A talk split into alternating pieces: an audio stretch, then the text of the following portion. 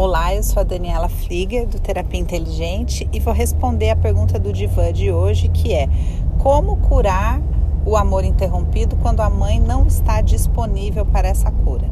Essa pergunta é muito legal porque vai fazer com que vocês entendam algo que a grande maioria das pessoas é, confunde. Então vamos começar do conceito de amor interrompido.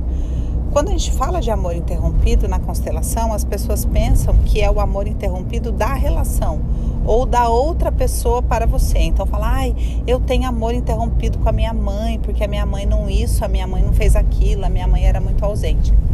Como se o termo amor interrompido se referisse ao movimento de amor que vem da mãe para a criança.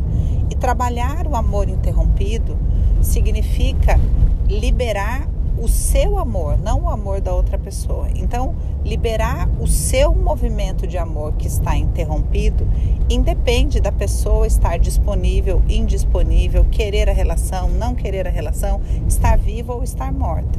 O movimento de liberação do amor interrompido acontece no coração da pessoa que se dispõe a esse movimento. Claro que isso é um processo, não é, não acontece da noite para o dia é um processo que envolve um processo de conscientização e um processo de movimento de alma mesmo, que é quando o amor volta a fluir.